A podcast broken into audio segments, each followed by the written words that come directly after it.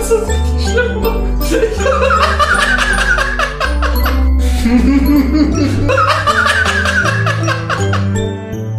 wow.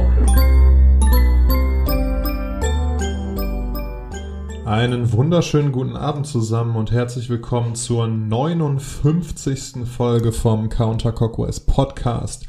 Wir melden uns nach einer längeren äh, kreativen Pause zurück mit äh, frischen Ideen und äh, neuer Energie und äh, gucken mal, was so dabei rauskommt. Hallo David, wie geht es? Hallo, ich bin David Bot Nummer 378. Ich wurde, äh, ich bin für David hier, weil David an AstraZeneca gestorben ist. Nein, ähm, es ist, es, ich wurde von einer Freundin darauf hingewiesen, dass es wirklich sehr witzig ist, dass äh, die letzte Folge ich quasi über meine Impfung geredet habe und danach lange keine Folge mehr kam. Ähm, oh, habe ich so gar nicht äh, bedacht. Ja, da hat sie vollkommen recht. Geil. Also, ähm, nee, mir geht's gut. Äh, weiterhin auch alles super im Impfboot und so weiter. Äh, nee, äh, es ist tatsächlich gewesen, weil Daniel umgezogen ist, dass wir so lange keine Pause gemacht haben, äh, so lange keine Folge gemacht haben. Also die Pause liegt am, ja, wie auch immer. Ja. Es, es ist lange ja, her. wirklich. Und ich habe es gerade äh, David schon im Vorgespräch gesagt dass ähm, man würde jetzt denken, ja, umgezogen und so, das ist doch in maximal einer Woche gemacht oder so. Ja, aber ich habe es äh, nicht besonders klug gemacht. Ich habe den, äh, ich dachte, ich bin, äh, ich bin besonders clever dieses Mal. Ich bin nämlich schon ein paar Mal umgezogen und ich dachte, dieses Mal mache ich so, dass ich mir vorher Zeit nehme. Ich hatte schon die Schlüssel äh, für die neue Wohnung einen Monat im Voraus und dann schön äh, alle paar Tage mal so eine Autoladung Kisten rüberbringen oder hier und da mal ein größeres Teil ähm, rüberbringen, weil man ja auch ne, unter Corona-Bedingungen nicht so gut einen großen Umzug machen kann, wo, wo man dann irgendwie alle seine Freunde rekrutiert, einem schleppen zu helfen oder so. Ähm, deshalb wollte ich das halt klein halten und dafür ein paar Mal machen. Das führt dann aber nicht dazu, dass es dann insgesamt entspannter ist, sondern dass dann statt äh, den zwei, drei Tagen, die normalerweise scheiße sind, dann der ganze Monat scheiße ist. Und äh, dementsprechend äh, hatte ich äh, nicht so den Kopf und auch oft nicht so die äh, das Setup, äh, um Podcasts aufzunehmen, weil ja dann irgendwann auch Sachen äh, in Kisten verstaut waren und so weiter. Naja, aber jetzt äh, bin ich in der neuen Wohnung und es ist äh, alles geil und ähm, kommt langsam zusammen. Ein paar Sachen sind immer noch zu machen, aber ja, es ist, es ist schon sehr schön auf jeden Fall. Also, pass auf. Das, das Ding bei Umzügen ist, ich meine, wir haben, ich, wir haben gerade auch im Vorgespräch darüber geredet, dass du schon, dass das jetzt dein 20. Umzug war. Glückwunsch übrigens. Gibt's dazu einen Sekt dann irgendwie oder ähm, nee. So eine Armbanduhr oder so, ich weiß nicht. Ich weiß auch nicht. Ähm, nee, aber äh, ich, wir, wir hören ja beide Porn, glaube ich, also Podcast ohne richtigen Namen. Und ähm, da habe ich eine Sache mitgenommen oder beziehungsweise habe ich eine Sache gehört, die ich mal so von dir wissen wollte. Und zwar wurde dort gesagt, dass man, wenn man im ab einem bestimmten Alter noch Freunde rekrutiert, anstatt sich einfach ein Un Umzugsunternehmen zu holen. Also wenn man quasi aus dem Studentenalter raus ist und schon eigenes Geld verdient, dass man dann eigentlich schon ein ziemliches Arschloch ist. Ähm, wie stehst du dazu? Genau die Folge äh, habe ich hab ich auch gehört und äh, dieses gleiche Statement habe ich tatsächlich auch schon aus anderen aus anderen Ecken gehört. Ähm, boah, weil ich finde, das ist schon ist natürlich schon sehr drastisch. Ähm, also ist es so, dass weil ich ja jetzt schon ein bisschen Umzugserfahrung habe, sind meine Umzüge auch immer ziemlich gut organisiert und dass als ich dann mal Freunde äh, bestellt habe, um Schleppen zu helfen, dann war das ohne Witz, ohne Übertreibung, in unter einer Stunde war das gegessen. Und ich finde, dafür ist das dann auch okay, ähm, zumal äh, ich auch immer wieder zu äh, Umzügen bei meinen arbeitenden, berufstätigen, geldverdienenden Freunden bestellt werde und so. Also ich weiß nicht, ich finde es, ich finde es in Ordnung, solange man halt ne, irgendwie körperlich fit ist und in der Lage, das zu machen, ohne sich irgendwie in Gefahr zu begeben oder so. Ich glaube, es kommt, kommt halt drauf an, wie man, wie man so dazu steht und ähm, ja, wie so der Freundeskreis ist. Also, weil, ne, so verschiedene Leute definieren ja Freundschaft unterschiedlich und haben, haben eben auch unterschiedliche Beziehungen zu ihren Freunden. Und bei mir sind das schon Leute, die, wo wir uns halt gegenseitig ohne irgendwie mit der Wimper zu zucken, halt bei allen möglichen Sachen helfen. und da auch irgendwie nicht, weiß ich nicht, im Kopf haben, eine Gegenleistung zu verlangen. So, wenn ich dir jetzt helfe, musst du mir aber nächstes Mal auch helfen oder so. Das macht man einfach. Und ich kann mir gut vorstellen, dass es bei anderen Leuten eben vielleicht dann einfach eine andere Beziehung zu den Freunden ist oder so. Also mich stört das auch überhaupt nicht, jetzt noch äh, Leuten, die so alt sind wie ich oder älter und äh, gutes Geld verdienen, beim Umziehen zu helfen. Weiß ich nicht. Es ist ja auch wirklich schweineteuer. Ne, so ein Umzug kostet ja, weiß ich nicht, locker ein, 2000 Euro, je nachdem, je nachdem, wie viel Zeug du hast und in welchen Stock du ziehst und so. Du, äh, das sind, also wie gesagt, ich bin einmal in meinem Leben umgezogen und das war mit der Familie und äh, der Igel wohnt jetzt hier erstmal die nächsten. Nein, ähm, mal gucken. Aber wie siehst du das denn? Würdest du da den den äh, Kollegen vom Porn Podcast zustimmen oder? Ich muss ganz ehrlich sagen, ich habe da von den Preisdimensionen sowas von keine Ahnung und ähm, auch im Prinzip ja, also ich, ich fand, ich fand zumindest die Argumentation einigermaßen schlüssig, dass natürlich ist Arbeit, äh, dass man natürlich, wenn man im arbeitstätigen Alter ist, die anderen Leute natürlich auch ihrer Arbeit nachgehen und dementsprechend man nicht unbedingt, ähm, ja, es ist nicht unbedingt das Coolste ist, am Wochenende nach einer harten Arbeitswoche irgendwie um 8 Uhr morgens bei einem vor der Tür zu stehen und da Sachen hochzuschleppen.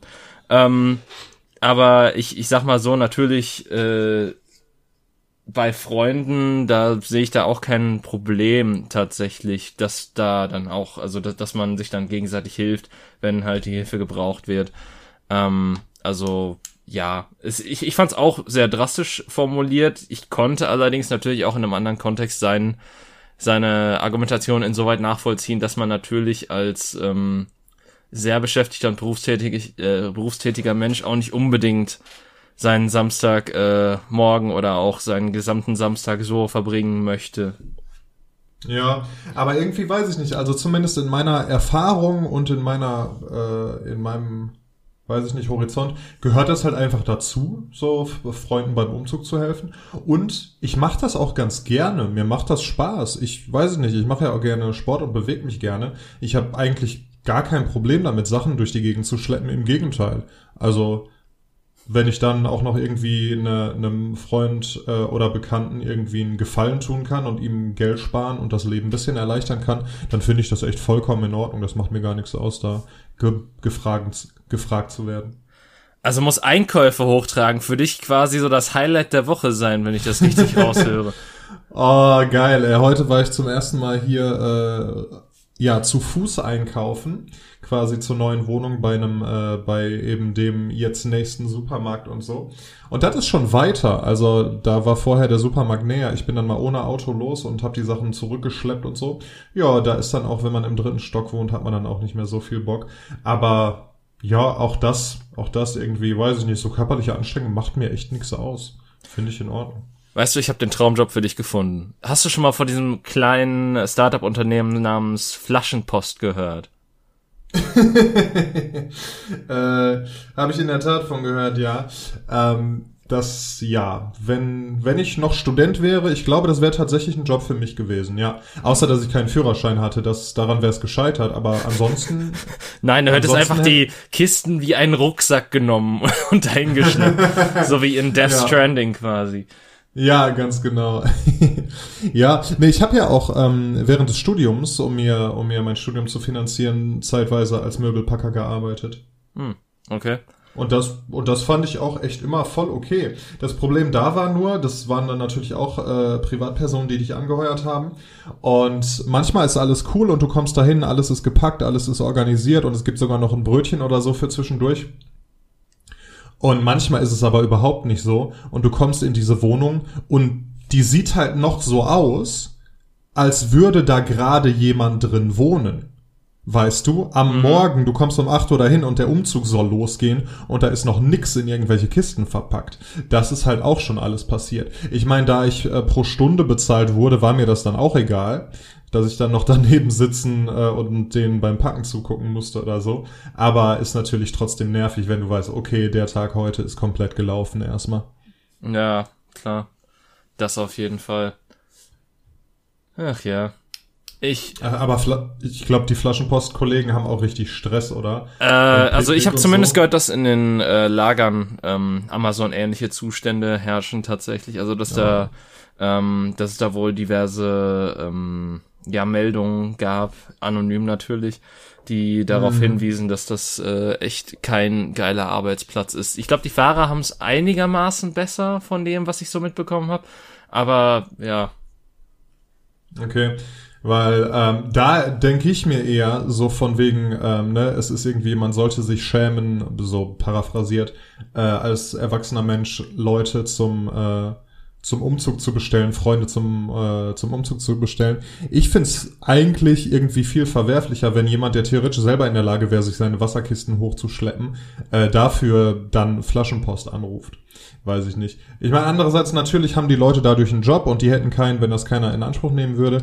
Aber trotzdem, also wenn ich äh, Flaschenpostbote wäre und die Sachen da echt sind in den dritten Stock schleppe und da steht ein äh, junger, kräftiger Mensch, der das genauso gut selber hätte machen können, dann würde ich mich auch ein bisschen verarscht fühlen, glaube ich. Ja, Daniel, das ist sehr ableistisch von dir, weil nur weil der Mensch jung ist, heißt es nicht, dass der Mensch gesund ist und das auch kann. Also wirklich. Ne, deshalb habe ich ja äh, in der Einleitung dieser Rede deutlich gesagt, dass wenn die Person das genauso gut selber machen könnte. Ja, aber du kannst ja Menschen nicht Behinderungen ansehen. Das ist ja das Tückische. Das stimmt, aber wenn der jetzt, weiß ich nicht, vielleicht komme ich ja da hoch und es ist gerade ein warmer Sommertag und der hat einen Tanktop und Shorts an und sieht, sieht fit und durchtrainiert aus. Klar kann der trotzdem immer noch krank sein oder so, aber ja. Ja, ich weiß ja, was du meinst. Ich wollte dich nur ein bisschen necken. Wir haben ja schon lange nicht Ich- mehr nichts Anstößiges mehr gesagt. Ähm, Schnitt Oh gegen Ende des Podcasts haben wir einfach die Schatulle der Pandora komplett geöffnet und entleert. Ja, war das, war das der, äh, der, na, was war ich denn so? Jetzt habe ich völlig den, mitten im Satz den Faden verloren. Cool. Ähm, war das die Überleitung quasi zum, zum äh, versauten, zum FSK 18 Teil? Äh, nee, ich habe tatsächlich keinen FSK 18 Teil, um ehrlich zu sein. Ähm, ich, ja, ich, ich weiß auch nicht, Daniel. Ich, ich habe nicht so wirklich viel FSK 18, über das ich gerade reden kann, weil es passiert halt auch einfach. Also äh, im Prinzip haben wir die besten Voraussetzungen, weil wir schon lange nicht mehr miteinander geredet haben, um diesen Podcast aufzunehmen, aber auf der anderen Seite ist halt wirklich, also du bist umgezogen, klar, damit haben wir jetzt irgendwie knapp zehn Minuten gekillt, aber ähm, ansonsten, klar, wir könnten über die weltpolitische Lage reden, aber ähm, ich weiß nicht, ob davon nicht Menschen eh schon mehr als genug haben momentan. Ja, das ist auf jeden Fall die Büchse der Pandora. Aber so von wegen, äh, gerade passiert nichts äh, FSK 18-mäßiges, vielleicht, aber ich äh, habe in letzter Zeit öfters mal beim Spazierengehen äh, Leute gesehen, das waren, das war dann ganz oft irgendwie ein, ein Mann und eine Frau, äh, meistens jünger, die gerade da auch spazieren gingen und das sah oft so aus, als wären die gerade irgendwie auf einem Tinder spazieren gehen Date oder so. Das Ach so, okay, wow. Ich dachte jetzt, als hätten die gerade gefickt. Ich sehe halt öfters Leute äh, in Gebüschen ficken einfach im Moment. Geht dir das nicht so? Nee, dafür ist das Wetter gerade noch nicht, glaube ich, gut genug bei mir. Aber ich, Boah, ich dachte, ey. ich dachte halt wirklich, wo du sagtest FSK 18 Teil und dann Wald und dann ja meistens ein Mann und eine Frau und ich dachte mir so, ja, okay, wow, was, in was für Wälder geht der Mensch? Aber das war ja eine komplett andere Richtung. Ja, Ähm. die deutsche Amateur-Pornoszene arbeitet halt hauptsächlich bei mir im Wald um die Ecke. Die deutsche Amateur, Amateur-Pornoszene arbeitet vor allen Dingen hart. So, ähm, ähm, nee, aber äh, Ja. was ist das mit? Also äh, ich ich habe ich sehe das ja auch öfters mal ähm, in in so Twitter Bubbles oder so, dass dass Sachen geliked oder geteilt werden oder so. Und es gibt Menschen, die momentan tindern und ich verstehe einfach nicht. Also äh, klar. voll. Ich habe äh, im, im Podcast von Donny O'Sullivan, den ich übrigens sehr empfehlen kann, sein Solo-Podcast, ähm, da hat er halt erzählt, dass er Kumpels hat, die ihm halt sagen, dass die im Moment mehr Sex haben als je zuvor, also über, ne, so One-Night-Stands über Tinder. So, die, die treffen sich dann und, also hat jetzt ein Kumpel ihm spezifisch erzählt, ähm, die treffen sich, dann gehen die eine Runde spazieren, ein bisschen quatschen und dann gehen die zum Bumsen nach Hause. Das passiert sehr regelmäßig. Okay. Ähm, Finde ich kritisch in der momentanen Situation. Also. Hat doch sogar, hat das nicht irgendwie sogar bei irgendeiner, äh, bei irgendeiner regierungsoffiziellen äh, Ankündigung, wo auch Corona-Maßnahmen und so verlautbart wurden, wurde doch auch gesagt von wegen, dass die Leute, bevor sie, bevor sie Sex bei einem Date haben, sollen sie doch bitte duschen gehen, äh, der Sicherheit halber und so. Ähm, also davon habe ich jetzt nichts mitbekommen, aber es, also okay, pass auf. Generell ich, übrigens zu empfehlen von One Night Stand, aber ja klar, nein, aber ähm, pass auf, das, das was ich jetzt gerade nicht verstehe, also ich, ich verstehe, dass man momentan nicht viel machen kann, wenn man Date, wenn man Dating betreiben möchte, äh, weil halt einfach viele Dinge zu haben oder halt Sachen ein bisschen komisch sind und ähm, aber ich, ich muss auch ganz ehrlich sagen, es ist halt, ich weiß nicht, ob mir ein Date ist, äh, also es klingt jetzt hart, aber ich weiß nicht, ob ich momentan so in so Bock drauf hätte, mich mit jemandem zu treffen, dann vorher irgendwie einen negativen Corona-Test zu machen, oder also einen Corona-Test generell zu machen, der dann hoffentlich auch negativ ist. Ähm, sich dann zu treffen und dann, keine Ahnung, äh, so, so ein bisschen Angst schwebt da ja noch in der Luft mit und Aerosole wenn man ja, dann dir, in die Wohnung des anderen geht. Ja, ja, bei dir schwebt da, schwebt da die Angst oder das Unbehagen mit, weil du irgendwie das, äh, das als vernünftiger Mensch so betrachtest und da die Gefahr siehst und deine Verantwortung nicht nur gegenüber deiner direkten Umgebung, sondern eben auch der, der Gesellschaft als Gesamtes siehst.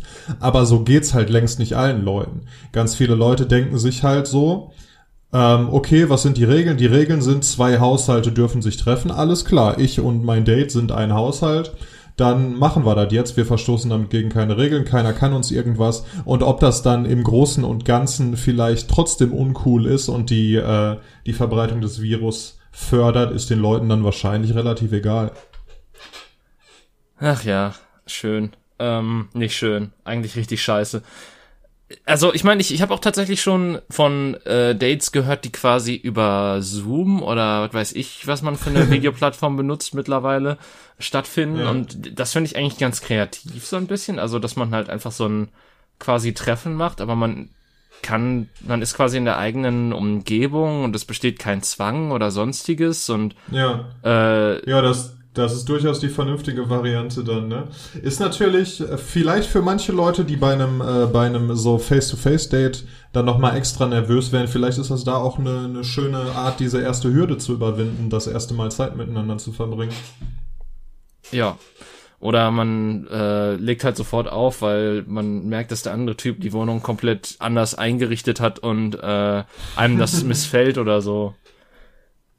Ja, muss man natürlich vorsichtig sein, aber du kannst ja auch bei Zoom wie bei allen anderen, äh, kannst du ja auch den, deinen Hintergrund dann so blurry machen oder ändern oder so. Oder ne, setz dich halt vor eine weiße Wand oder so, wenn du, wenn du da äh, auf Nummer sicher gehen willst, dass du nicht wegen deiner, deines Einrichtungsgeschmacks direkt ge, äh, gekorbt wirst. Ja, aber jetzt mal ohne Scheiß ist das, also das mit dem, ähm, das mit der weißen Wand, die, das hat doch nicht jeder, dieses, diese, ähm, ja, diesen Luxus quasi. Äh, man hat das doch, stimmt. Man, einige haben doch einfach irgendwo einen PC stehen und das ist auch der einzige Platz, wo der PC stehen kann und dann, äh, ja, wenn das halt auf dein Gina Wild Poster filmt, dann hast du ein Problem. Oder auch ja, nicht. Gut, vielleicht, vielleicht wirst du auch als Connoisseur wahrgenommen der guten alten Zeiten. Ich weiß nicht, gibt's China Wild Poster? Ich wusste halt gerade wirklich nicht, was ich sagen. Also ich fühle mich gerade wieder äh, wie ein Opa, der über die alten halt, Zeiten redet. Das ist so dieses typische Impro-Ding. Du weißt gerade nicht, was du sagen sollst, guckst dich in deinem Zimmer um und nennst halt das erste, was du siehst, ne? Nein, Daniel, ich hatte noch niemals, also ich, ich hatte noch niemals solche Poster. Ich hatte tatsächlich noch niemals solche. Das klingt jetzt wirklich, als würde ich das ironisch sagen. Ich hatte wirklich noch nie solche Poster hier hängen oder sonstiges, weil ich das immer irgendwie, keine Ahnung. Mm, ich hatte mal einen Kumpel, äh, Präteritum, äh, der es total cool fand, äh, sich als er, was weiß ich, 16 Das war übrigens das perfekt, aber. Ich hatte mal einen Kumpel, das, das meinte ich damit. Ich, ich, also, das, der ist nicht mehr mein Kumpel, das meinte ich damit. Ach so, ja, okay. Ähm, okay. Und äh, der hatte halt sich, weil er es so cool fand mit 16 oder 18 oder irgendwie so, auf jeden Fall, wo man so halt die Teenagerphase, wo man denkt, boah, jetzt bin ich richtig erwachsen und cool und sonstiges, hat er sich halt irgend so Billo äh, Kunstnacktkalender aus der Meierschen geholt. Oh Gott. Äh, und Aus der Meierschen. ja, ja, du weißt doch, da gibt's doch diese, diese, diese ähm, Schwarz-Weiß-Kalender, wo die, Ach, so, die richtig, so richtig auf, auf Kunst gemacht, halt nicht so einfach Tittenbildchen. Ja, ja, genau. Und Okay. aber das sollte dann so quasi die Reife ausdrücken und so. Also ich fand das eigentlich immer schon affig, weil ich mir denke, okay, warum hängst du dir sowas ins Zimmer? Also äh, jetzt mal, selbst wenn du sagst, okay, ich finde das artistisch ansprechend und gut in Szene gesetzt und sonstiges, weil äh, und wir alle haben noch mal, wir alle waren noch mal in der Meierschen in der Kalendersektion und wissen ganz genau, dass das eine Lüge ist. Ähm, se- selbst wenn ich das sagen würde, es ist doch keine Ahnung das als halbstarker Jugendlicher zu machen, ist halt wirklich so ein bisschen fremdschämig und peinlich und ich will mich auch nicht freisprechen, dass ich andere dämliche Dinge als Jugendlicher getan habe. Aber da, das war halt so eine Sache, wo ich mir schon damals so ein bisschen an den Kopf gepackt habe und mich gefragt habe, was das soll. Ja, außerdem kann man ja genauso gut sich irgendwie den, den Playboy-Kalender hinhängen, ne? Ja, ich glaube, das ist sogar, na, wobei ist das günstiger? Ich weiß es nicht. Ich habe mir auch noch niemals einen Playboy gekauft. Ich weiß gar nicht, wie viel die Ja, damals ich oder heute kosten. Ich sehe immer nur bei MyDeals, dass du den plus minus null bestellen kannst, weil da irgendein Gutschein dabei ist oder so. Wenn man das Okay. Abo abschließt. Aber ich glaube, das ist auch mittlerweile ein Teil, also das äh, ist mittlerweile auch äh, passé. Äh, weil ich habe zumindest Ich glaub halt- schon lange nicht mehr gesehen.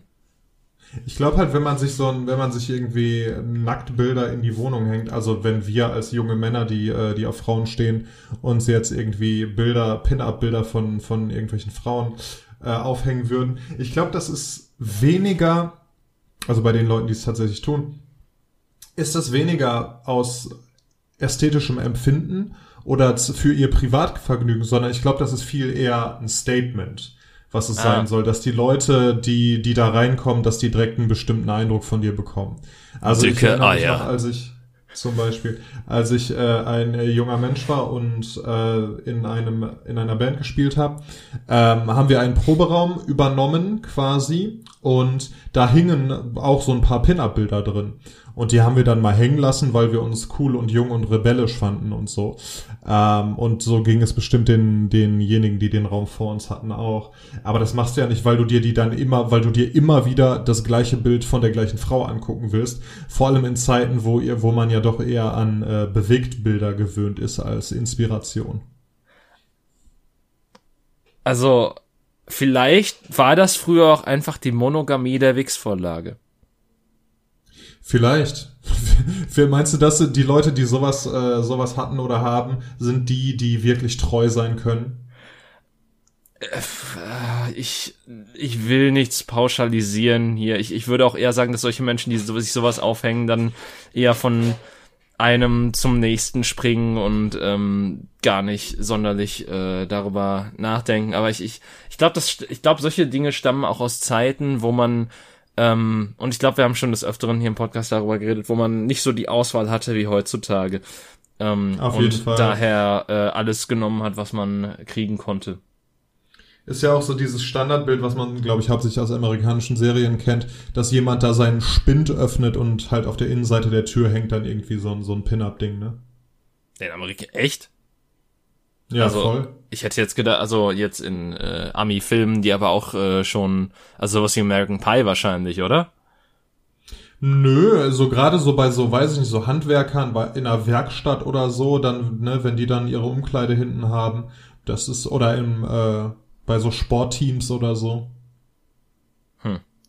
Ist mir noch nie so aufgefallen, um ehrlich zu sein. Aber gut, äh, ich, ich, vor allen Dingen, weil ich halt dachte, so, vor allen Dingen, wenn der Film halt an ein jüngeres Publikum gerichtet ist, äh, wär's halt, keine Ahnung. Schwierig. Ja, eben, Ja, aber- wegen der äh, amerikanischen Zensur und Ja. sonstigem. Aber die muss ja nicht nackt sein, vielleicht ist die ja in Unterwäsche oder so, die, die Person auf dem Bild. Ja, aber da musst du auch aufpassen. Du züchtest so ganz schnell Terroristen ran.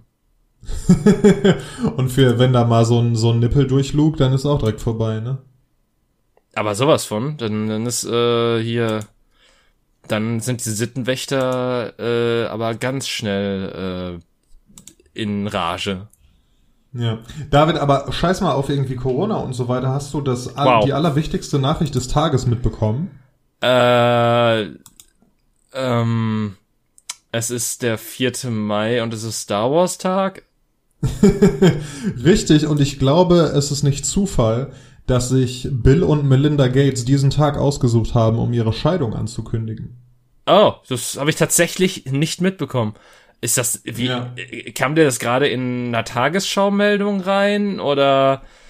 Boah, das kam gerade in meinem Insta-Feed rein, ehrlich gesagt. Ähm, und kann natürlich auch sein, dass es Quatsch oder ein Prank ist, aber ich meine, es ist nicht der, es ist nicht der 1. April oder so. Ich weiß nicht, ob der 4. Mai auch für, für so Gags bekannt ist. Also, das Ding ist halt, ich, ähm, ich, ich schaue gerade auf Twitter, der einzig wahren Plattform, wenn es um Neuigkeiten geht. Und, äh, wie heißt seine Frau?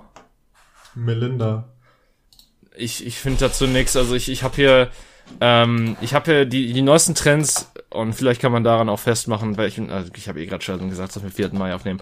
Aber ähm, ja, Also äh, ich, ich bin die, die Trends hier, sind äh, momentan Third Taste of Butter, May the Fourth be with you, Klima-Lockdown, First Dates, die einzig wahre Show für Deutsche, ähm, Star Wars Day, Mehlwürmer, Liane, Roma, Sturm und Musiala.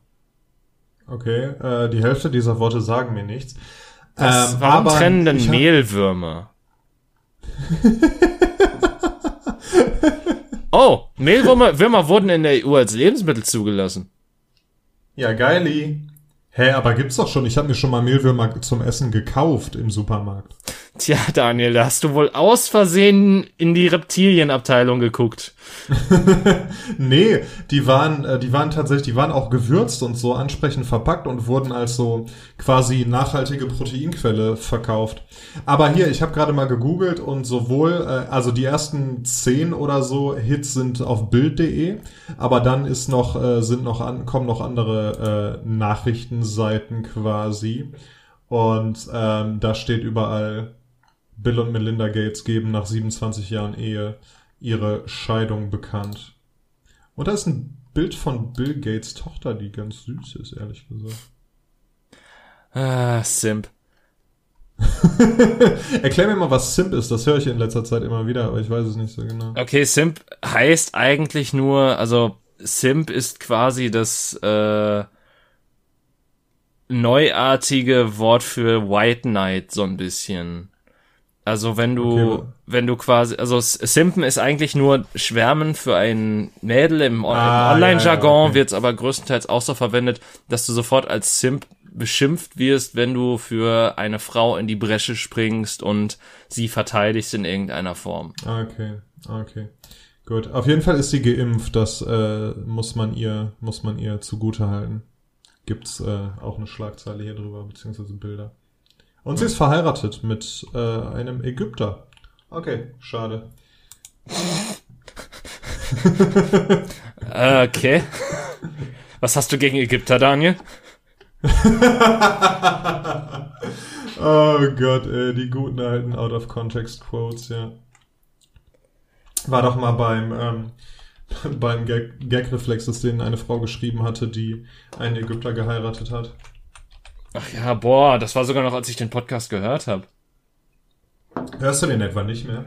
Den habe ich, also, ähm, ich muss ganz ehrlich sagen, sie haben mich an dem Punkt verloren und äh, das ist jetzt einfach eine reine äh, subjektive Sache meinerseits. Sie haben mich an dem Punkt verloren, wo sie angefangen haben, den zu schneiden und diese Ekel und diese beschissenen Rattengeräusche reinzuschneiden. Ah, das gibt's aber nicht mehr. Das haben die zwei, drei Mal gemacht und ich glaube, die haben selber gemerkt, dass es scheiße ist und seitdem ist es nicht mehr passiert. Okay. Also, und ich, ich fand tatsächlich auch ein bisschen so, es hat sich abgenutzt mit der Zeit. Also, es, man hat gemerkt, Dieses dass, Konzept.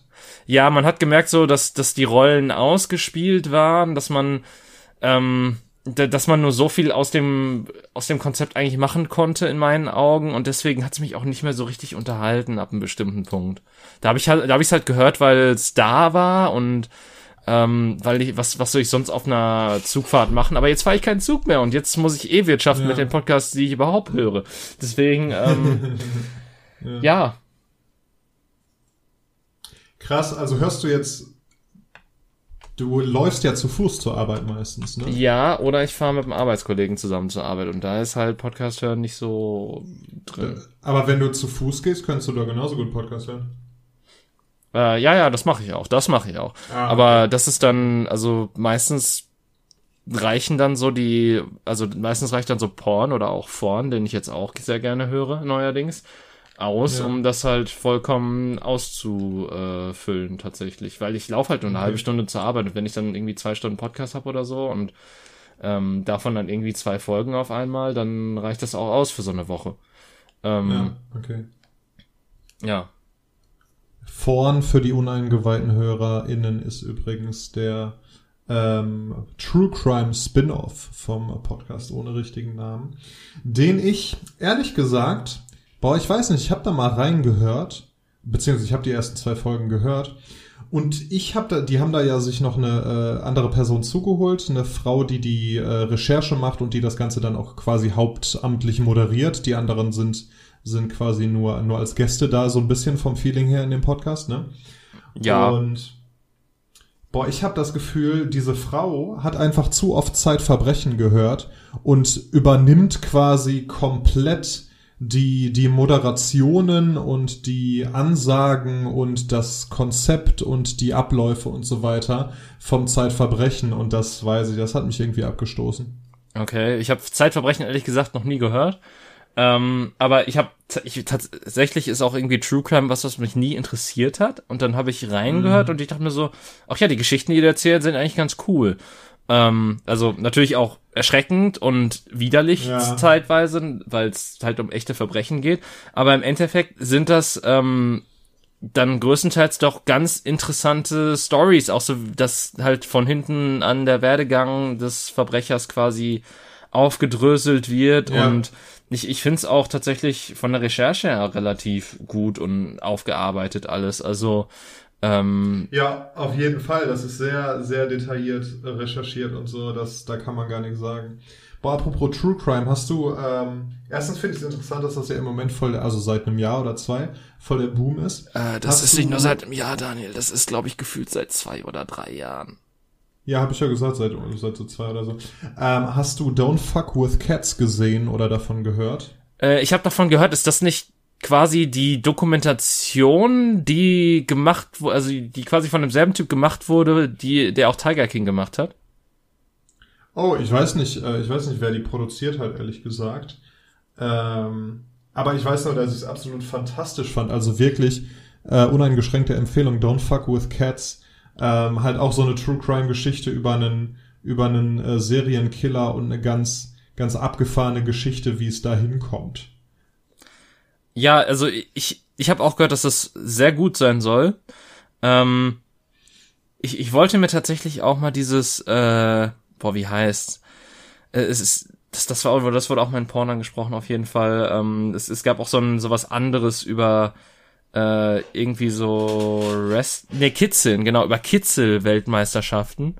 Ähm, und dazu gibt's halt irgendwie auch eine, eine Dokumentation, aber fällt zum Verrecken der Name nicht mehr ein. Natürlich war es irgendwas mit Tickel oder so, aber ähm, das war wohl auch so eine Geschichte, die halt so ganz normal anfing, dass halt einer irgendwie sich so gefragt hat, ja, okay, was ist das denn? Und dann so in die Szene reingeguckt hat und dann was sie mit dem Abgrund, je tiefer er reingeguckt hat, desto mehr hat sich da offenbart und ähm, desto mehr hat sich da auch aufgetan und äh, das soll wohl wirklich so aufgebaut sein, so von wegen, so denkst du an einer Stelle, ja, das kann nicht mehr, also das, das kann ja nicht noch verrückter werden oder so und dann wirst du noch überrascht mit ganz vielen anderen Sachen und ähm, da mich der Aufbau bei Tiger King auch sehr äh, abgeholt hat, ähm, wollte ich da auch nochmal unbedingt reingucken. Das soll auch vor allen okay. Dingen, glaube ich, nicht so lange sein. Ich glaube, das war auch wirklich nur so eine 60 bis 90 Minuten Dokumentation.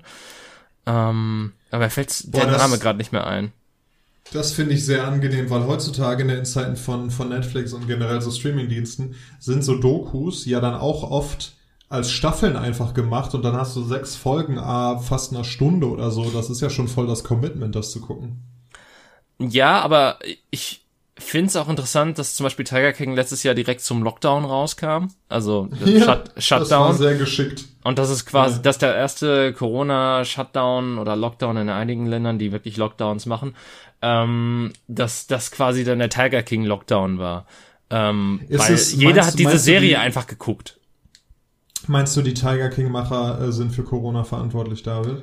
Meinst du, die Äh, wollten einfach nur, dass die Leute äh, Zeit haben, um ihre Serie zu gucken und dass das so eine, dass das sonst gar nicht so ein Hype geworden wäre, aber weil halt alle irgendwie, weißt du, gerade zu Hause waren und Zeit hatten?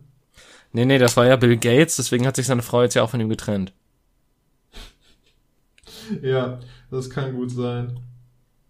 Die wollte nicht, äh, wollte nicht gechippt werden und es war einfach so ein bisschen wie bei, wie bei Breaking Bad. Am Anfang hat sie noch mitgemacht bei seinen dunklen Machenschaften, aber hinterher wurde das alles zu viel und sie konnte es nicht mehr mit ihrem Gewissen vereinbaren. Ich meine, pass auf, ich, ich würde Breaking Bad gerne noch mal sehen, wäre es nicht so ein großes Zeitcommitment. Ähm, Weil ich, ich würde halt wirklich gerne wissen, wie ich die verschiedenen Charaktere mittlerweile sehe. Weil damals hat man es halt geguckt und es war da und man hat sich und man dachte einfach, boah, voll geil, der Typ braut da Sachen zusammen und irgendwann ab der, ab Ende der vorletzten Staffel bekommt man so ein mulmiges Gefühl im Bauch und fragt sich so, warte mal, ist er der Böse? Ähm, Und dann äh, ist die letzte Staffel halt so ganz seltsam, weil davor war das halt, gab's halt immer wieder einen großen Banger am Ende jeder Folge und die letzte ist dann so dunkel und böse und auch so ein bisschen deprimierend irgendwie in ihrem Aufbau und das hat mir halt dann halt auch nicht so gefallen, als beziehungsweise vor allen Dingen der zweite Teil der letzten Staffel. Ähm, Aber ganz ehrlich, das ist nicht erst in der letzten Staffel, dass es da wirklich, wirklich düster wird und dass die dunklen Seiten dieser, dieser Machenschaften, dieser Aktivitäten irgendwie zum Vorschein kommen. Vielleicht, wenn man das als, ich weiß nicht, wie alt warst du, als du es zum ersten Mal geguckt hast? Äh, ist eine sehr gute Frage. Wann kam es raus? Weil ich glaube, ich habe tatsächlich ähm, so kurz vor Ende der Serie. Ich weiß nur, ich habe ähm, tatsächlich die erste Folge Breaking Bad und das war nicht die erste Folge, sondern ich glaube irgendeine der zweiten Staffel habe ich im Chemieunterricht geguckt, weil ähm, unser Lehrer uns so erklärt hat, wie Batterien funktionieren, weil es ja die eine Folge gibt, wo Walter Ja. und Jesse in der Wüste festhocken Ja, und ja. Ähm, die dann quasi die Autobatterie wieder zum Laufen bringen müssen und äh, da erklärt Walter ihm halt so ein bisschen, wie Batterien funktionieren und äh, unser Chemielehrer war einfach der großartigste Chemielehrer, den ich jemals hatte ähm, und hat dann einfach das als äh, Aufhänger und Erklärung genommen. Äh, Lass mir ja kurz überlegen, ich, also da kam die, ähm, kann es sein, dass Breaking Bad schon zehn Jahre vorbei ist? Ist schon auf jeden Fall fucking lange vorbei, ja. Kann gut sein, also zehn Jahre, durchaus möglich. Also warte mal. Ich google es gerade mal. Auf jeden Fall, als ich Erst, diese, Erstausstrahlung 20. Januar 2008. Und dann gibt's sieben Staffeln, glaube ich. Das heißt 2015 sieben war die gab's nicht vorbei. fünf? Oh, ne, du hast recht, es gab fünf, also es war die 2013 vorbei. Ja, 2013, das war vor acht Jahren, da war ich, ja, Anfang 20. Also, ähm, ich sag mal so, da habe ich noch nicht so über Moralität in Serien nachgedacht. Und ähm, da war Breaking Bad halt auch wirklich so, ja, ballert, ist geil, ich hab Spaß. Ähm, und ich denke nicht allzu viel darüber nach, was, was dieser Mensch dort gerade tut, sondern da war halt Ja. da, das war halt so dieses typische Ding von Walter ist der Protagonist, also muss er irgendwie der Gute sein. Ähm, klar, natürlich, äh, als er Jessys Freundin ersticken lässt äh, an ihrem eigenen Erbrochenen, als sie sich überdosiert hat. War nicht- Spoiler! W- äh, Komm, Alter. Ist, die Serie ist acht Jahre alt. Wer bis jetzt noch nicht geguckt Ich hat, weiß. das und vor allen Dingen ist es in der zweiten Staffel, also bitte. Ähm, Ist das schon in der zweiten Staffel? das ist Aber schon in der mal, zweiten Staffel. Aber siehst du, dann ist doch da schon, weil du gerade meintest, in der letzten Staffel wird's dann so ein bisschen moralisch. Ich glaub, Nein, nein, nein, nein, nein, pass, früher. pass, pass auf, ich rede nicht von moralisch, ich rede einfach von so düster und ähm, deprimierend. Äh, das, weil, also klar, davor gab's auch schon.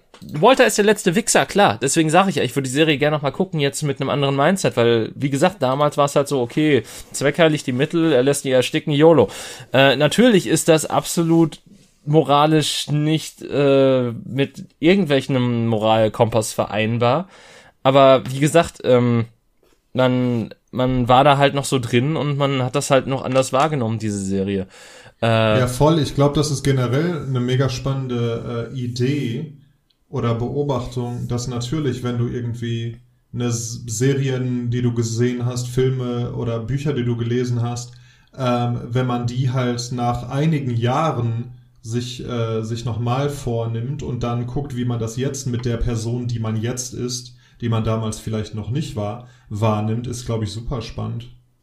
Also ich meine, zum Beispiel, das ist halt das perfekte Beispiel, seine Frau. Wenn du die Serie geguckt hast und voll drin warst, dann dachtest du dir, boah, die soll nicht so einen Stress machen, die Olle. Ja, aber mittlerweile denkst du. hauptsächlich genervt, ja. Aber mittlerweile de, guckst du darauf zurück und denkst dir so, boah, Walter ist das letzte Arschloch und natürlich will sie keine illegalen Machenschaften haben in ihrer Familie und so weiter und es ist scheißegal, ob er damit irgendwas finanziert und ob die in der Bredouille sind oder so, weil im Prinzip er hätte ja auch einfach seinen reichen Freund um Hilfe bitten können, aber dafür war halt sein Stolz zu groß und das ist halt, klar, das ist auch ein Kernpunkt der Serie, das ist halt sehr stark auch das amerikanische System, von wegen mit äh, ohne Krankenversicherung und äh, sonst was, äh, sehr stark natürlich kritisiert, das auch das kapitalisch, kapitalistische System, auch so ein bisschen auch die toxische Maskulinität, die auch dahinter steckt, in, äh, dass man halt äh, unbedingt selber durchkommen muss und niemals um Hilfe bitten darf als Mann und immer die Familie ernähren muss. Ähm, aber wenn du ein Dulli bist, der Anfang 20 ist, dann denkst du da halt noch nicht so tief drüber nach das sind halt so Sachen, ja. die mir erst im Nachhinein gekommen sind. Und natürlich weiß ich jetzt noch einige Sachen über die Serie, wo mir dann halt klar wird, okay, das ist eigentlich komplett anders. Und ähm, wenn ich die jetzt sehen würde, dann würde ich das wahrscheinlich komplett anders wahrnehmen. Aber das war halt mein damaliger Blick auf diese Serie. Aber nicht nur aus, nicht nur aus so, weiß ich nicht, aus so moralischer Perspektive oder so. Das ist ja auch zum Beispiel so mit, wie alt waren wir, als wir zum ersten Mal South Park gesehen haben? 12, 13, 14 oder so und vielleicht sogar noch jünger. Und damals war es halt irgendwie, oh, witzig und die, weiß ich nicht, die Furzen und der kotzt und so weiter und das ist unterhaltsam. Ähm, und dann guckst du, guckst es weiter oder guckst es irgendwann nochmal oder entdeckst mit 25 nochmal die dann aktuellen Folgen und dir wird dann plötzlich klar, dass, dass jede Folge einfach eine total genial verpackte ähm, Gesellschaftskritik an einem bestimmten Aspekt äh, von irgendwas, was, was in Amerika oder in der Welt nicht gut läuft, ist. Und dass dieses ganze, dieses ganze äh, Schweinkram drumherum gar nicht, äh, ja, dass das irgendwie interessanterweise Hand in Hand geht, so. Also genial verpackt kommt immer aufs Thema an. Es gibt natürlich auch South Park Folgen, die nicht so ja. gut sind natürlich wie andere. Im Prinzip würde ich dir da aber auch zustimmen. Ich habe leider irgendwann aufgehört, die Serie zu gucken, auch wenn mir gesagt wurde, dass vor allen Dingen so die späteren Staffeln, äh, mm. die sich halt immer stärker mit dem politischen Umfeld in den Vereinigten Staaten so beschäftigt haben, äh, dass die ja, vor die allen halt Dingen dann, großartig die waren. waren halt, ja, die waren halt irgendwann wurde es dann wirklich quasi tagesaktuell. Also das, ne, ich dass genau das, was gerade halt in Amerika politisch passiert ist, dann in der nächsten oder äh, oder popkulturell oder was auch immer, was gerade halt äh, relevant war und Thema war, dass das dann in der nächsten South Park Folge auf jeden Fall äh, kommentiert wurde. Ja. Wobei. Und, äh, weiß, es ist doch bei bei zum Beispiel SpongeBob ist es doch auch so, dass man denkt erst, das ist voll die Kinderserie aber wenn du das dann als Erwachsener guckst, dann merkst du halt, dass da noch eben Ebenen drin stecken, die du halt nur als, als Erwachsener dann verstehst. Ja, die ersten drei Staffeln. Also äh, das Ding ist halt, die ersten drei Staffeln von SpongeBob, da waren, da war ein ganz klarer Writer dahinter und eine ganz klare Idee und ab der vierten Staffel haben sie halt einfach versucht, das gleiche nachzumachen und haben dann auch teilweise so Sachen gemacht. Also ich habe das teilweise schon nicht mehr gesehen, aber ich sehe halt zum Beispiel dann Screenshots davon, wo dann einfach so Ren Stimpy Scheiße da drin vorkommt, wo halt einfach irgendwie so ein Daumen komplett anschwillt, weil da so ein Holz äh, Ding drin ist oder auch ganz viel mit Eiter oder anderem ekelhaften mhm. Scheiß ist, wo ich mir halt einfach nur denke, okay, nee, also das, das würde ich meinen Kindern nicht zeigen. Erstens, weil es halt einfach dämlich äh, ekelhaft ist und dann auf der anderen Seite, weil also weil, weil ich das halt auch nicht meinen Kindern guten Gewissens zeigen würde. Ähm, natürlich hatte SpongeBob auch schon immer so ja, fragwürdige Sachen manchmal. Also es gab natürlich auch Folgen, die vielleicht auch für jüngere Zuschauer ein bisschen äh, gruseliger sind. Zum Beispiel gibt's eine wunderschöne Folge, wo äh, ich glaube, das war eine Halloween-Folge, wo sich alle in ähm, Schnecken verwandeln. Und das ist halt mhm. auch tendenziell äh, ja sehr verstörend. Ähm, ja. Auch wenn das natürlich sehr süß verpackt ist und so weiter in, in dem Zeichenstil, aber es ist halt dann noch dann ähm, ja äh, sehr die Idee dahinter, so dass das, was so in deinem Kopf sich abspielt, ist dann nochmal, ähm, es, es macht Dinge mit dir als Kind, sagen wir so. Ja. Er kann mir eigentlich irgendjemand erklären, was die Rechtfertigung dafür ist, dass Ren and Stimpy bei Nickelodeon, einem Kindersender, lief. Du, ich kann es dir nicht sagen. Es, es ist einfach verstörende Scheiße. Ähm, Aber wirklich? Verpackt, ne?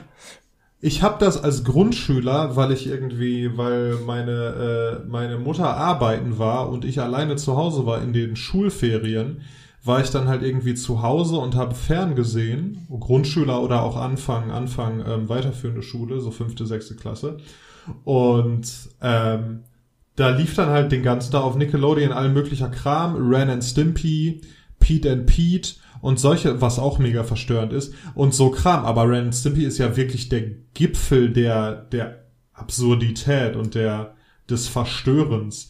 Also, keine Ahnung, das hat mich, glaube ich, auch nachhaltig geprägt. Äh, also, ich, ich finde ja Ren Stimpy so ein bisschen Dadaismus in Reinform.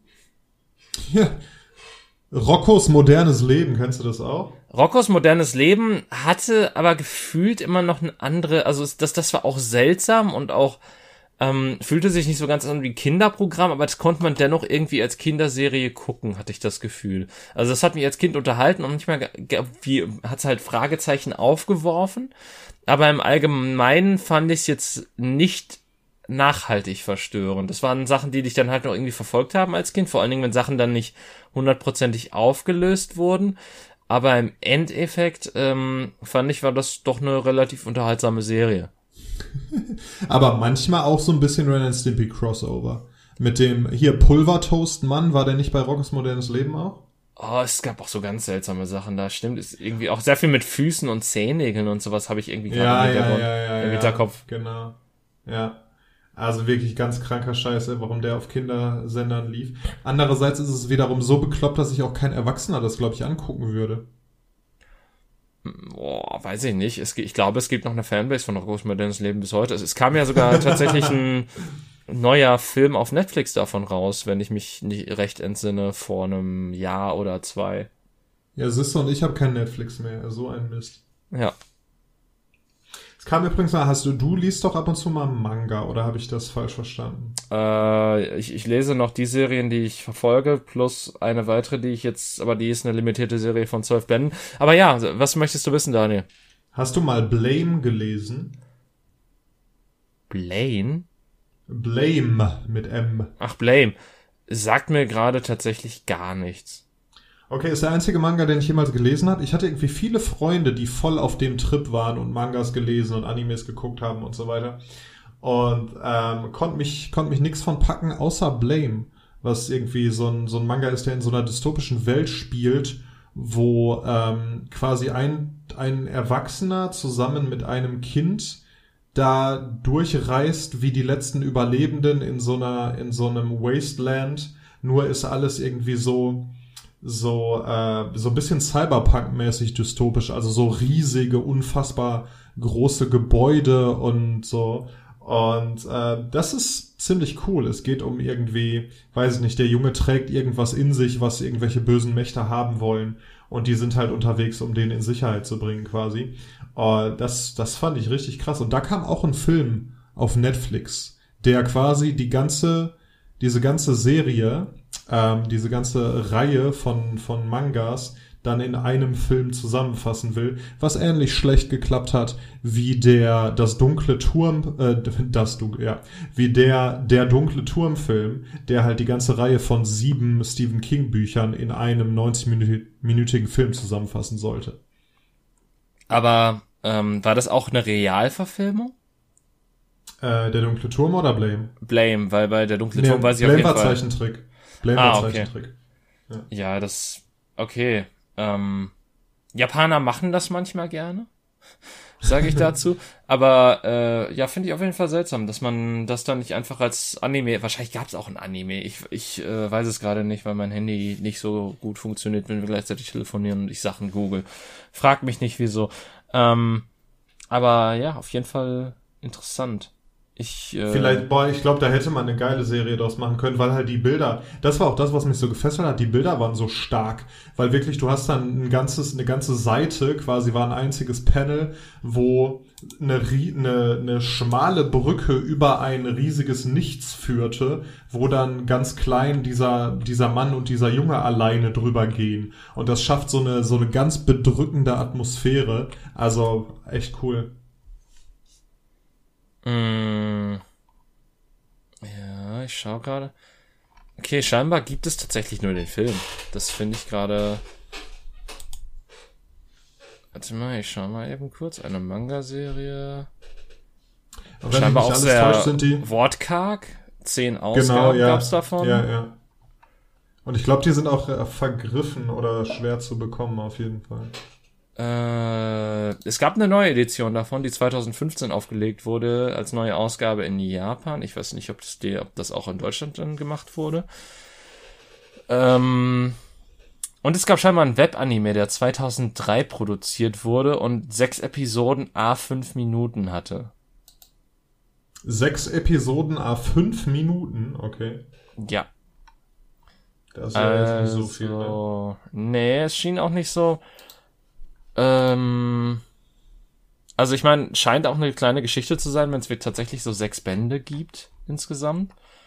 Ähm, aber ich glaube auch nichts Großes tatsächlich. Ich find's auch spannend, wie bei, wie bei so Mangas, da gibt's ja teilweise dann, oder so eine Anime-Serien, die dann teilweise aus Mangas entstehen. So, weiß ich nicht, One Piece, Naruto, ähm, Dragon Ball und so, wo es dann hunderte und tausende Folgen von gibt irgendwann. Das ist krass. Ja, ich meine, das ist halt so, dass ähm, wird mittlerweile ist es ja so, dass äh, ich glaube, One Piece ist die letzte große Serie, bei denen es noch wöchentliche Veröffentlichungen von Folgen gibt, was dem nicht so ganz entgegenkommt, wenn auch nur jede Woche ein Kapitel erscheint. Ähm, mhm. Dementsprechend äh, zieht sich das auch wie Kaugummi, wenn du den Anime guckst. Ähm, aber tatsächlich wird es mittlerweile so gemacht, äh, weil in Japan gibt's ja sogenannte Seasons, also ähm, oder beziehungsweise Season-Animes. Das heißt, du hast eine für für jedes äh, für jede Jahreszeit kommen gibt's quasi eigens produzierte ähm, Serien.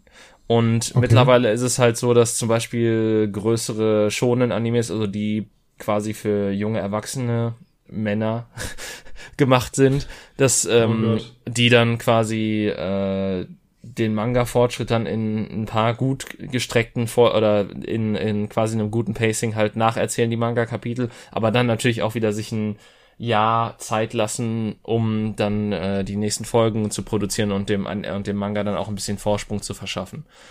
Und was lesen junge, erwachsene Frauen? Ähm, meistens das gleiche in, West okay. in westlichen. Ähm, ich meine, es gibt natürlich auch also ich, ich weiß, dass es sogenannte, dass, dass Yaoi-Geschichten tatsächlich wohl in Japan ganz beliebt sind. Also wo zwei, wo zwei männliche Charaktere eine Liebesgeschichte vollziehen, nicht mhm. äh, pornografisch wohlgemerkt. Ähm, aber äh, ansonsten weiß ich nicht. Ansonsten glaube ich auch einfach, dass das relativ gleich ist. Es heißt halt einfach Shonen. Also Shonen heißt, glaube ich, übersetzt auch einfach irgendwie für Jungs oder so. Ähm, okay. Ja, es ist halt einfach so. Äh, seien wir mal ehrlich, Japan ist nicht das liberalste Land der Welt. Ja, vielleicht ist das so. Apropos Jahreszeiten übrigens. David, findest du, es ist noch in irgendeiner Weise zu rechtfertigen, was mit dem Wetter los ist? Ich finde es ähm, find's einfach nicht okay. Ich muss, möchte da mal gerade konstruktive Kritik äußern für die Zuständigen. Die hören bestimmt gerade zu. Ich finde das nicht okay, was da passiert. Ja, gut. äh, Klimawandel ist real, ne? Also äh, wir uns Aber wirklich, aber ey, ich, ich mag ja warmes Wetter. Ich mag Sonnenschein und so weiter. Und dann habe ich gehört, ja, globale Erwärmung. Ja, geilo, ich mag Erwärmung, ich mag es, wenn es warm ist. Aber nein, was kriege ich für meine globale Erwärmung? Was kriege ich dafür, dass ich absichtlich äh, jahrelang einfach Plastiktüten gekauft und verbrannt habe, in der Hoffnung, die äh, das Klima zu erwärmen. Ich kriege nicht geileres, wärmeres Wetter, sondern ich kriege extremeres Wetter in beide Richtungen. Und das ist scheiße, das will keiner. Das ist nicht, mal, das ist nicht mehr mein Klimawandel, David. Danke, Merkel. Wirklich, danke. Merkel, mach mal was mit dem Wetter jetzt, ey. Boah, äh, heute stürmt es wie bescheuert. Die ganzen letzten Tage ist es arschkalt. Es geht fast wieder Richtung 0 Grad. Dann ist mal wieder ein Tag warm und es sind 20 Grad und ich ziehe mir einen Tanktop an und gehe in Shorts raus. Und dann irgendwie ist es am nächsten Tag aber wieder kalt und dann friert und dann schneit's nochmal. Übrigens, ähm, Daniel, falls du doch nochmal Blame nochmal lesen möchtest, es gibt tatsächlich äh, eine deutsche Veröffentlichung von 2017 aus ähm, wo das in acht Bänden quasi, ich glaube auch mit Zusatzgeschichten über die Jahre rausgekommen sind, verpackt in einer Master Edition veröffentlicht wurde. Ähm, es schlägt tatsächlich nur ein bisschen, also es hat, es sind 400 Seiten Content, die du hast scheinbar pro Band, aber kostet dafür dann auch 28 Euro. Okay, cool. Äh, Hashtag unbezahlte Werbung übrigens. Aber ja, ja werde ich mal reinschauen. Das äh, das würde sich, äh, ich bin ja sonst, äh, ich bin ja sehr ähm, minimalistisch unterwegs. Ne? Ich habe ganz viele, ganz viele Bücher und so weiter abgegeben und habe wirklich nur noch das äh, Nötigste, also Bücher, die mir wirklich was bedeuten ähm, oder die ich noch nicht gelesen habe. Aber ja, vielleicht äh, mache ich dafür mal eine Ausnahme, so als äh, Erinnerung an meine Jugend. Oder du hol, du hast du einen E-Book-Reader? Nee, aber ich habe tatsächlich letztens drüber nachgedacht, weil ähm, auf so einem E-Book-Reader müsste man ja ganz normale PDFs auch lesen können, ne? Äh, wahrscheinlich. Ich habe es noch nie gemacht, aber wahrscheinlich hast du recht, ja. Ja, weil da würde ich mal, weil viele der der Bücher für so Hobbyzeug äh, kann man eben, äh, also für meine Hobbys kann man eben als PDFs auch äh, kaufen. Und das ist dann natürlich super praktisch, wenn man die drauf hat. Deshalb habe ich tatsächlich drüber nachgedacht, mir einen zuzulegen, ja. Weil dafür kostet die Kindle-Ausgabe von dem gleichen Buch kostet auch nur 9,99 Euro. Okay. Na, siehst du mal. Dann hast du aber ja, natürlich aber keinen schönen Hardcover-Band bei dir rum. Aber du bist ja eh ein minimalistischer Mensch. Von daher ja, interessieren vielleicht. dich solche konsumorientierten High-Tie-Geschichten nicht sonderlich äh, viel. Oh, ich weiß es nicht. Ich bin halt so mit Büchern aufgewachsen. Ne? Das war wirklich ähm, sobald ich irgendwie lesen konnte, was ja dann mit irgendwie Beginn Mitte der Grundschule war, habe ich wirklich Bücher komplett verschlungen und es würde echt große große äh, großen Effort kosten, mich da umzugewöhnen von einem Buch, was ich haptisch in der Hand habe, zu irgendwie einem E-Book-Reader oder so. Aber vielleicht gebe ich der Sache mal eine Chance. Also, ich meine, es, es lohnt sich noch nicht so wirklich, weil ich, also pass auf, ich verstehe, dass Menschen ähm, bezahlt werden wollen für ihre Arbeit in Bezug auf mhm. ähm, Lesen und so weiter. Aber wie kann es denn sein, dass teilweise zwischen, ich habe ein festes Buch in der Hand, was von einem Verlag produziert wurde und gedruckt wurde und alles. Und ich habe einfach nur eine digitale Datei. Wir können da nur zwei, drei Euro zwischenliegen. Das ja, das ist eine, das ist eine gute Frage. Also klar will ich, dass der Künstler oder Autor oder Autorin da natürlich nicht weniger Geld für bekommt, weil es ein E-Book ist. Was natürlich auch wiederum heißt, dass irgendwie Leute vielleicht ihre Jobs verlieren, nämlich die, die normalerweise die Bücher die habt, die ne, physischen Bücher produzieren so. Ja, tut mir ähm, leid, geh mit ja. der Zukunft, Junge. Ähm, aber gut, sprich weiter. Ja, genau, aber ich stimme dir vollkommen zu. Das müsste ja deutlich billiger sein, weil du ja null Materialkosten hast. Du zahlst ja da wirklich nur, in Anführungszeichen nur, noch für die, für die Arbeit des, äh, des Künstlers oder der Künstlerin. Ja, und vielleicht noch für die Person, die es, also sofern es nicht selber formatiert hat, für die, die es auch formatiert hat natürlich, damit es ja und Lektor und so weiter. Ja, ja, aber im Prinzip ja, du du hast halt, du bezahlst halt keinen großen Verlag dafür, dass du etwas gedruckt wird und dann finde ich halt den Preisunterschied nicht groß genug dafür, dass sich E-Books so durchsetzen könnten. Mhm. Boah, wobei ich Angst habe, dass es da, dass das am, im Ende dazu führen wird, dass dann einfach E-Books irgendwann so viel, ein bisschen weniger kosten als jetzt ein normales Taschenbuch und dafür dann, wenn du ein physisches Buch haben willst, das viel, viel teurer sein wird, weil halt davon insgesamt weniger produziert werden, wenn, ähm, wenn halt mehr Leute die Sachen digital lesen. Ja gut, solange es langfristig zumindest, ähm, ich sag mal, darauf hinausläuft, dass äh, dass dann quasi das E-Book auch deutlich günstiger wird, dann hätte ich da so gesehen nichts gegen. Aber ich bin natürlich Zisch. auch ein anderer Mensch, was das angeht. Ich, vielleicht ist das auch noch mal irgendwann anders, wenn ich einem ordentlichen Beruf nachgehe und ähm, kein äh, ekelhafter Studentenwichser bin. Zerstört so ein E-Book-Reader denn weniger meine Augen als zum Beispiel auf dem äh, Laptop oder auf dem Handy lesen? Äh, tatsächlich ja, die sind ja darauf ausgelegt, dass das so nah genug ähm, Papier emulieren soll, wie nur irgendwie möglich. Und das ist tatsächlich auch ein anderes Licht. Also selbst wenn du die, also es gibt natürlich auch welche, die du ohne Rückenlicht kaufen kannst, aber ich finde es ein bisschen dämlich, weil dann hast du genau dasselbe Problem beim richtigen Buch, dass du irgendwann einfach die Lampe anmachen musst, damit du ähm, ja. das noch lesen kannst. Aber im Prinzip, äh, ja, das äh, ist, ist deutlich angenehmer zu gucken und es wird zumindest auch damit geworben, dass es deine, dass es ein anderes Licht ist, was dann auf deine Augen trifft. Okay. Ja, boah, vielleicht gucke ich mir das mal an, ey. Aber ich weiß nicht, ey. Das ist dieses Gefühl, einfach so ein Buch in der Tasche zu haben. Weißt du, und dann ziehst du das Buch raus auf so einer, auf so einer Zugfahrt oder so und, und liest es. Das ist, weiß ich nicht, das ist zu nostalgisch für mich, glaube ich. Ja, aber pass auf, das ist halt, für mich war es so einfach, es, es ist ein meilenweiter Unterschied, ob du das Buch rausholst, dann erstmal die Seite suchen musst, dann irgendwie gucken musst, wie du es ja vernünftig in der Hand legst, als wenn du einfach das Ding rausziehst, quasi den Bildschirm anmachst, du bist sofort auf der Seite, es liegt gut in der Hand, du kannst es einfach sch schnell wegstecken und äh, beim Buch ist das nicht unbedingt immer der Fall, je nachdem wie groß oder klobig oder sonst was das ist. Natürlich macht es für dich keinen ja. Unterschied, wenn du es auf der Couch machst oder so. Dann natürlich, dann äh, ist es absolut scheißegal, wie du es zu dir nimmst, aber ähm, zumindest so rein für unterwegs finde ich ein E-Book-Reader deutlich angenehmer. Ja. ja, vielleicht. Liebe Leute da draußen, äh, lasst uns eure Erfahrungen mit äh, E-Books wissen. Schreibt uns, wie sehr ihr uns vermisst habt. Ähm, das war die erste Folge nach der, äh, nennen wir es Frühlingspause. Ähm, nach dem Pod Podcast-Lockdown? Nach dem Lo Pod Poddown, Poddown. Irgendwie ja, ein, sowas. Ein, ein, ähm. ein Popdown war es ja nicht, so wie du es mir am Anfang des Podcasts beschrieben hast. ähm. Ich finde aber Popdown ist trotzdem gut. Ja, ähm, das, äh, das war Counter Clockwise Folge 59. Äh, habt eine sehr gute Woche und äh, bis zum nächsten Mal, würde ich sagen. Auf Wiedersehen. Empfehlt uns weiter und äh, abschalten nicht vergessen, auch wenn das eure App von selber macht, egal. Tschüss. Das ist richtig schlimm.